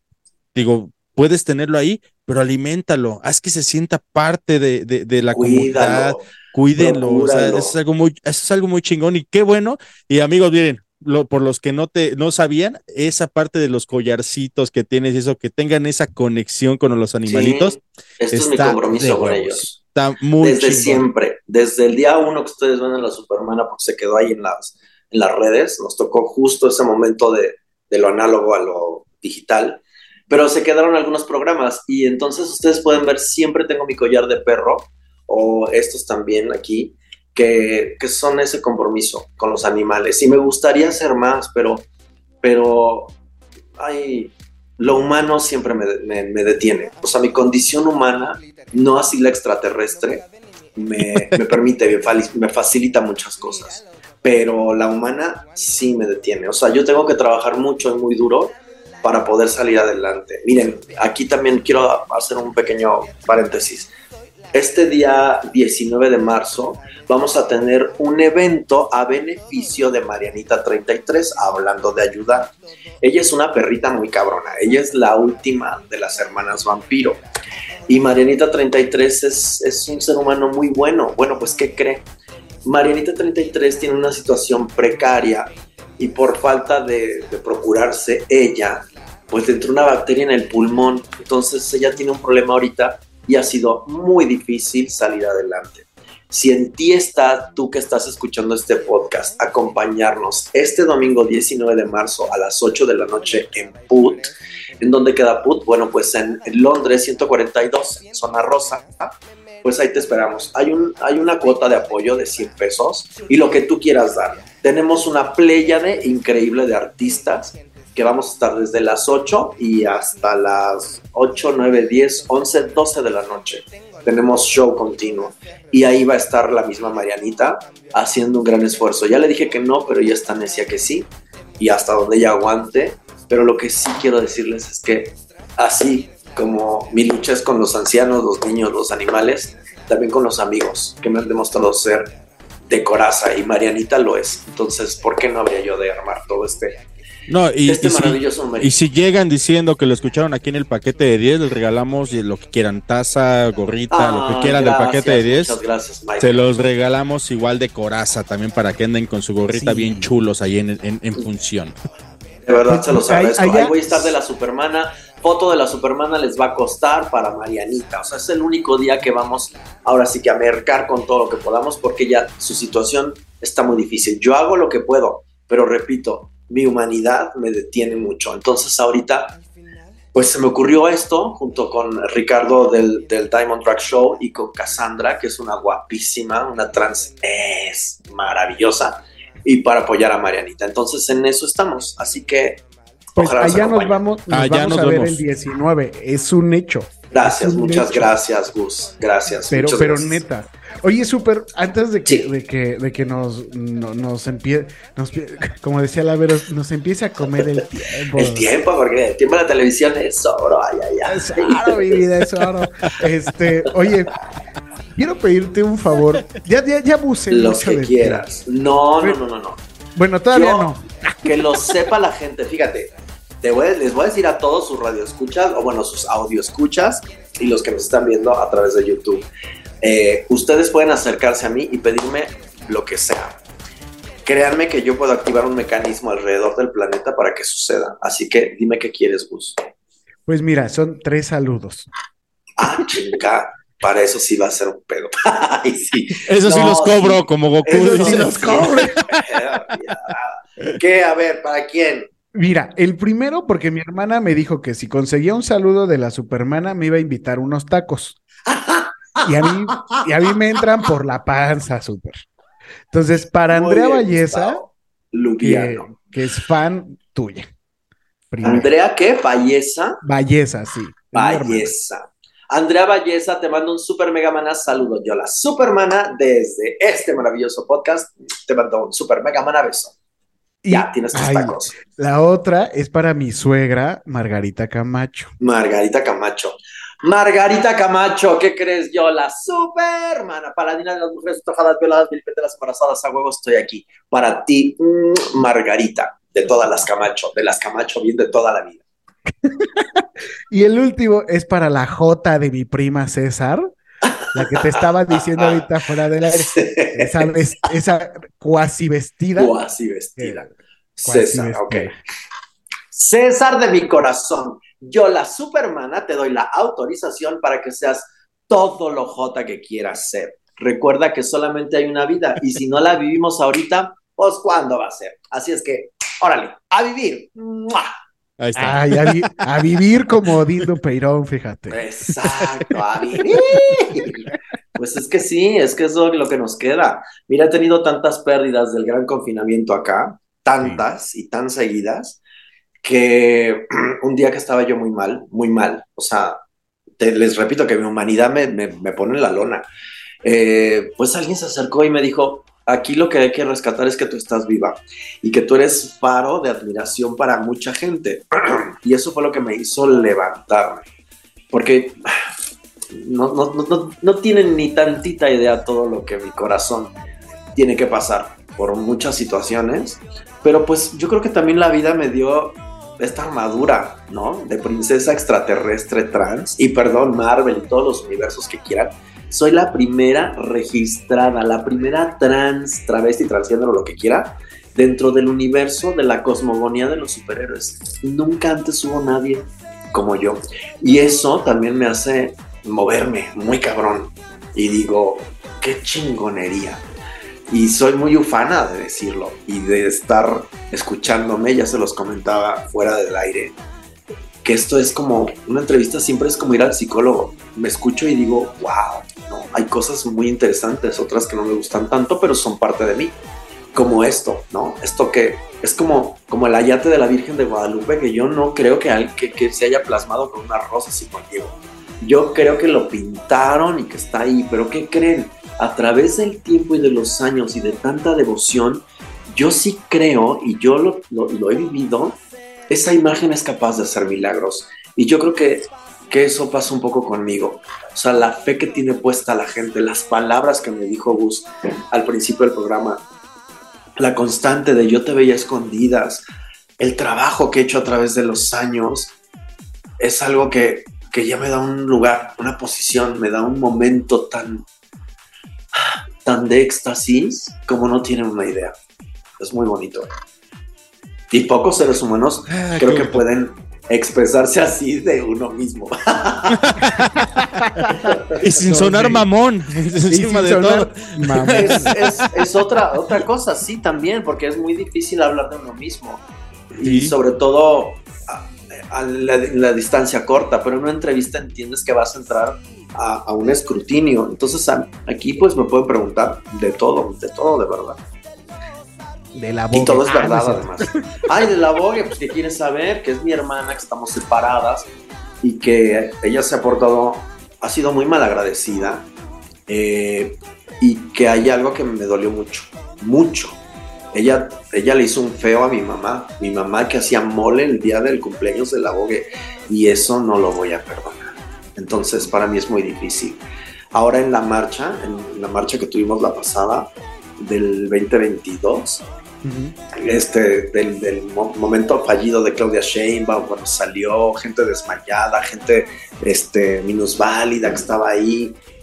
De verdad, yo creo que era, es la marcha más que ni en Nueva York he visto lo que vi ahora en, en este 2022. Y ahí me abraza la boga, me jala, estaba Claudia Sheinbaum, la boga me dice, ay, man, es que yo le dije, man, es que no es este ni el momento ni el lugar. O sea, ahorita no, porque sí le quiero dar tres madrazos a la boga. Entonces, pues esa es como la historia, en realidad, a grandes rasgos, a grandes eh, capítulos, les digo que ella ha sido muy majadera, muy mal agradecida, y con mi mamá, no, eso sí no lo voy a permitir. Y es Ah, algo yo lo muy dije duro. de, de mami, qué bueno que lo conté. Aquí, aquí, mi amor, lo que Cállate, digas, güey, la exclusiva, güey, cállate. si ya me hiciste mandarle besos a Mara Patricia, pues que no hable de la boda. Pues sí. Ya estás lucrando con los saludos aquí en el paquete de 10, güey. Ay, no, eso no por podía favor, ya saca Oye, la qué fuerte. Pues carajo. Qué fuerte. Es que, es que Mike y, y- y todos los que nos escuchan, afortunadamente tenemos YouTube y, te- y hubo mucha gente que grabábamos en VHS los episodios de Desde Gallola Y- yo y pueden- todos, así todos en VHS. y pueden entrar a verlo Rólalos. y echarse, echarse un brinco de qué equipo de trabajo formó Horacio Villalobos, de qué equipo de, de- de trabajo tenía ahí, independientemente de las cuestiones que vinieron después, como esto que nos planteas que hizo este eh, Alejandra Bogue. Eh, pero ver a Francis, es que mis papás iban a ver a Francis, pero yo no puedo Bueno, ver a Francis. Me Francis, tocó que era- mi hermana, que, que esa mujer, ella diseñó toda mi imagen de mi primer disco. Ella siempre me tuvo tanta fe. Yo decía, güey, cuando la íbamos a ver al Blanquita, no tienen una idea lo que era estar sentado en esa butaca con el teatro lleno, Francis, su espectáculo y tal. Y en algún momento del show, referirse a mi persona de la forma en la que lo hacía y todo el blanquita aplaudiéndote, puta madre, esas cosas te llenan el alma porque te la llenan. Cuando tienes eso tranquilo, todo lo demás, mira, que vayan y que digan y que hagan, ¿sabes? O sea, no tengo problema con nadie, con nadie, pero así, me acordé de otra, de otra, de otra trans, la Veneno. ¿Viste la serie? adorada, deja tú. En 1986, cuando yo estuve en España, resulta que yo, fíjate nada más lo que es la vida, en un evento estaba esta mujer y estuve yo ahí. A mí me espantó mucho, porque así como, no, ella no es ni, ni tantito de lo que tú ves en la serie. era un huracán y entraba la veneno y te decía y te decía ahí viva y te manoteaba y te agarraba la copa y se le echaba y, y ahí se ponía a mamar y tú decías. Pero claro, también entiendo que una fuerza de la naturaleza como ella, pues puede alcanzar al, al- al tiempo esta, esta, pues esta divinidad, ¿sabes? Eso sí es maravilloso. Entonces, cuando, cuando vi la serie de la veneno, dije, vete, esta es aquella que yo conocí y, y acabo de ver la serie, todo el mundo la, la traía en chinga y así asado. Y yo, honestamente, pues digo, yo, yo apelo siempre a la cultura, estudien el libro, vayan al teatro, salgan, caminen en un museo, también hagan de todo, por supuesto, y esas cosas, pero bueno. Y entonces a mí me parecía pues alguien muy mediano preparadamente, ¿no? Entonces no me parecía alguien que... Y un día de San Sebastián, mi hado padrino, Héctor Terrones, me dice, siéntate aquí chiquita y ve esto. Y "Nie, que, que- te sientes y que vas a hacer, "Nie, que, te sientes chica. Y Me puso pastel, leche así, y galletas, no sé qué. Y yo, ah, ah, ah. Güey, impresionante. O sea, sí me queda muy claro que somos un colectivo muy rico. Somos, somos una, una batalla tan maravillosa que no, no se gana nunca y que estamos siempre en pie de lucha. Que vivimos enarbolando una bandera que nos dio Gilbert Baker y que, y que es la, la bandera más hermosa de este planeta, porque así somos nosotros, diversos.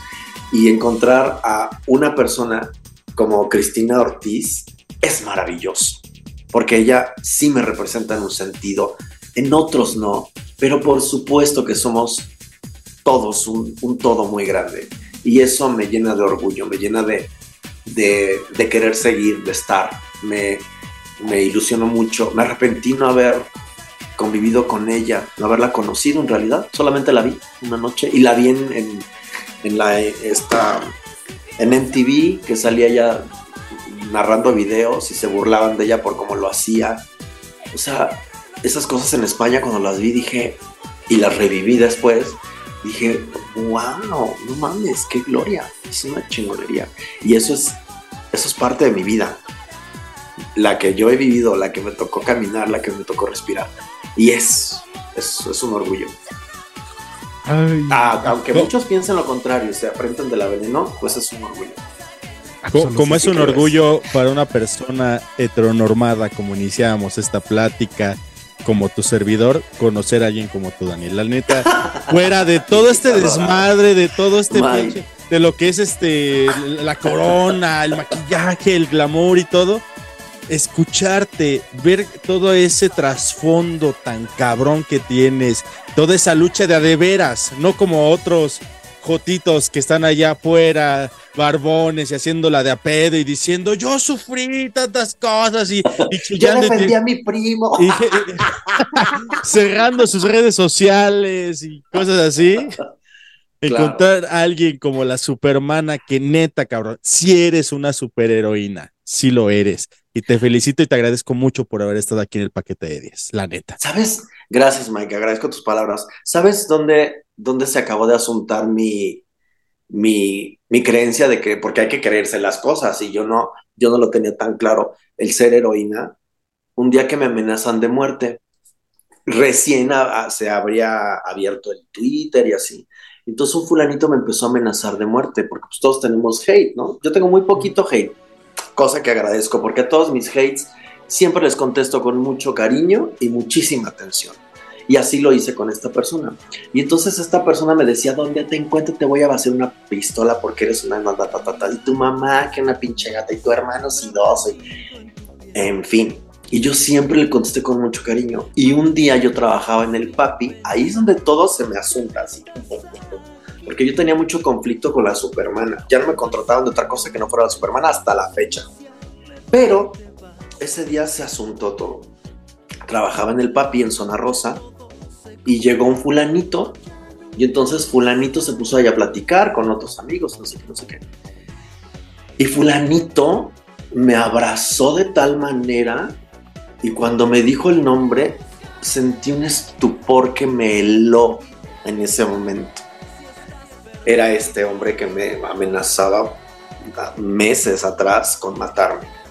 Y yo siempre le daba mi ubicación. Yo le decía, güey, pues si me quieres matar de verdad y te quieres hacer famoso por la razón que tú quieras, estoy en tal lugar y así. Tú lo puedes ver aquí en Twitter y tal. Bueno, pues esa vez este hombre se me abraza, me dice el nombre y yo me quedo helada. Y así llorando se empezó a descomponer y empezó así a agacharse, agacharse, agacharse hasta que quedó abrazada a mis rodillas y gritaba, perdóname, perdóname. Y yo le decía, güey, y entonces yo así no, no, no entendía qué hacer. Y entonces lo agarré al güey, lo levanté y le dije, cabrón, tú y yo somos iguales. Tú y yo somos iguales. Aquí la única diferencia es que yo he tenido toda la atención del mundo y tú no. Pues, ¿qué crees? Tienes toda mi atención, güey. Seamos amigos.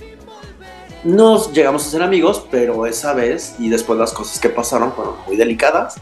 eh, Pero, pero eso también me, movió. Y la otra vez, ahorita recordando, en la feria de San Marcos, estaba yo con el show de las hermanas Vampiro. Y entonces, pues ahí quien conoció la feria de San Marcos, allá y entonces era una cosa brutal, era el- la cantina más grande de- de- del mundo. prácticamente. y entonces yo estaba en Mandiles trabajando y no sé qué, esa fue la segunda cosa que me terminó por completo y que sí me movió mucho. Mi show de las hermanas vampiro pues, es muy políticamente incorrecto. Aquí y ahora no podría suceder, pero allá y entonces era muy cabrón. Y entonces un día le hice una broma un cabrón y le dije, no te, tú puedes venir a ver la show, el show cuantas veces quieras porque nunca me agarro el mismo pendejo dos veces. Y la gente siempre aullaba, ¿no? Porque este se puso sabrosito, entonces me lo empecé a pendejear y bueno, en fin. Y entonces le digo esto y se levanta y me saca una pistola. Todo el antro así como ustedes. Y yo, güey, verga. Y entonces lo único que atiné a decirle fue, dispárame, güey, para que mañana seas el más famoso de México. Dispárame.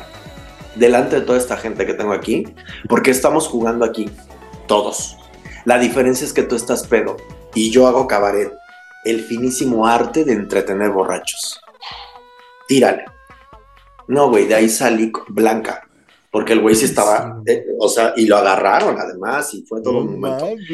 Y esas cosas digo, cabrón. Y ya lo, lo último para acabar con la regla de tres, la demanda que tuve por mi disco de millones, no había más que o me iba del país, o pagaba los millones, o entraba a la cárcel. Entonces mi papá, León Faure, me dijo, pues te voy a mandar a Grecia cinco años. Y yo en ese momento tenía mil cosas que hacer, yo no podía irme.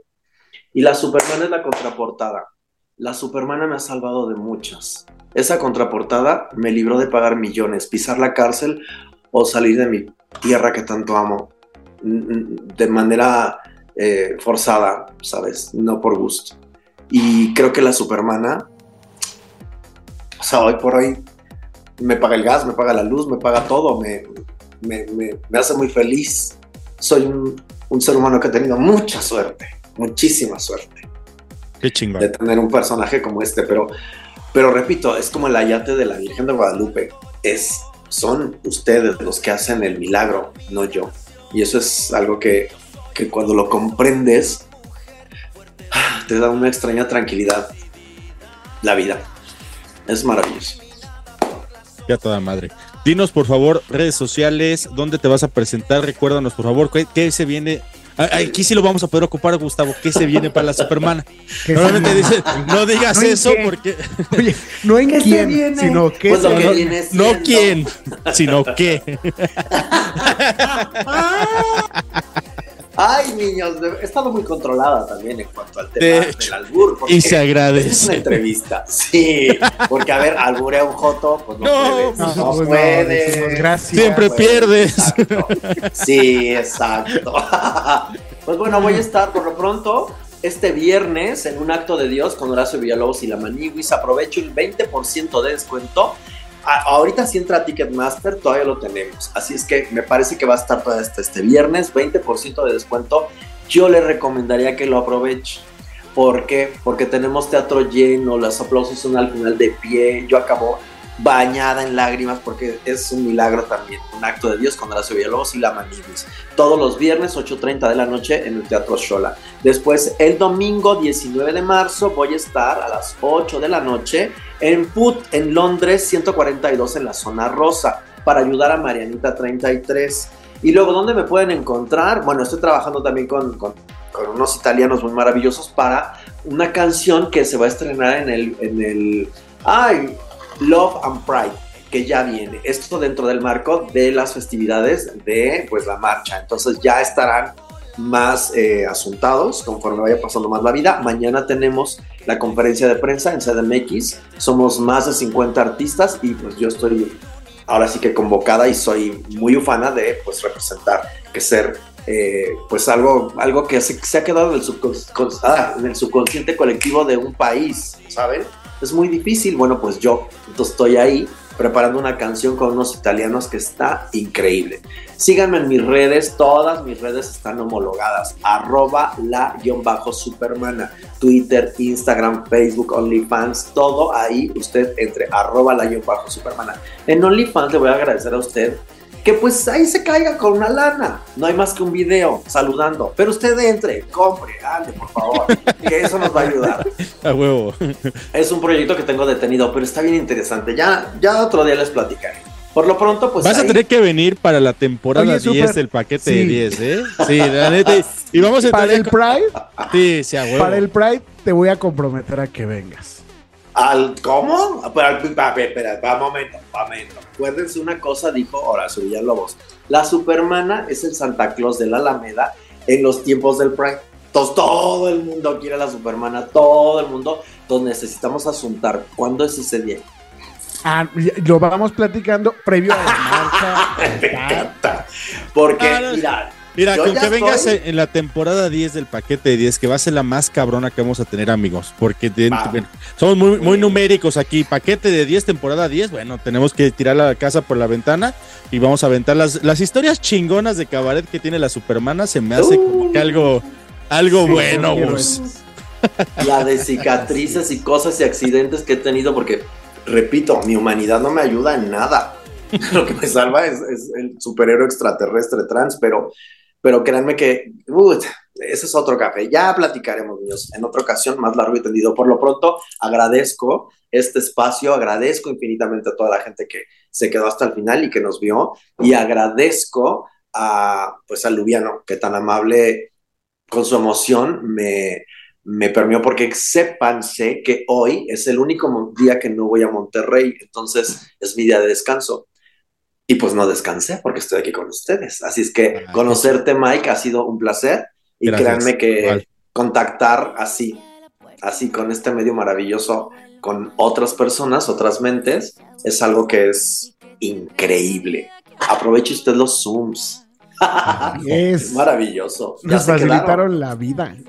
Ay, sí, porque yo les decía, pues voy hasta donde están y decían, Lubiana, como que no le gusta que vean Eh, su casa. Entonces, en una de esas- No, no, no, no, no, al contrario, si tú venías a mi casa, súper, te lo juro que era así de... El problema es mover a este hombre, a Mike, que vive en el Estado de México. No se En el preocupe. Estado de México. Igual, para- sí. En la, la temporada 10 que volvamos a tener a la Supermana, la hacemos en vivo. ¿Qué te parece? En, en vivo y en estudio. En vivo y en estudio. Uy, qué lujazo, qué lujazo. Lujazo tenerte, Daniel, la- aquí. La prohibida, lujazo a la prohibida. Ay, bueno, ya les contaré tantos y tantos amigos que tengo. Eso va a estar buena, Sí, eso sí, va a estar sí. buena. Tenemos que hablar del de Toro, más mi gordo. No, ese hombre yo lo amo, lo amo. Saben que estuve con él en el Festival 33 de, de cine en, en Guadalajara y estábamos en el Demetria, un hotel muy maravilloso. Y siempre nos topábamos en el elevador. Entonces todo el tiempo que bajaba el elevador eran mis pláticas con Guillermo del Toro. Y entonces, si no somos amigos, pues somos alguien que, que, conocemos, porque decimos, otra vez ya nos tocó el elevador. Sí, señor, ah, pues qué bueno. Y entonces un día le dije al señor, yo quisiera ser un monstruo de sus series. y me dijo, no te preocupes, tú ya eres un monstruo. ¡Ah! Me voy a inspirar en ti para hacer la forma del agua. Claro que sí. Ah, pues justamente por eso estaba él muy premiado, venía de ganar dos Oscars allá y entonces, por eso estaba Guadalajara vuelta loca en ese festival número 33. En fin, el caso es que estas y otras historias las puede usted encontrar aquí con la Supermana, su vestida En la de próxima confianza. temporada del paquete de 10. Daniel Vives, Ego, Supermana, mi ídola. Te amo. Muchísimas gracias por haber estado aquí. Gus Lubiano, tú, mi fan, te agradezco infinitamente tu emoción, tu invitación y tu entusiasmo, porque, porque créeme que hoy no me levantaba ni Dios, pero nada más hablar contigo ese día me entusiasmó de tal manera que aquí estoy. Siempre que lo pidas. Aquí estoy, Lubián. Gracias. se agradece. Mi querida Supermana, nos estamos viendo. Amigos, yo soy Ismael Salazar Mike, con los mejores personajes y las mejores historias, como ustedes ya saben. Supermana, Uy. gracias. Lucaso. Nos vemos y gracias, chicos. Gracias a todos, chicas, y to- Chicos, chicas y chicken. Gracias. Adiós. Bye. Y hasta aquí el paquete de 10. No olvides rankearnos con 5 estrellas y muchas gracias por escucharnos. Bye. Paquete de 10.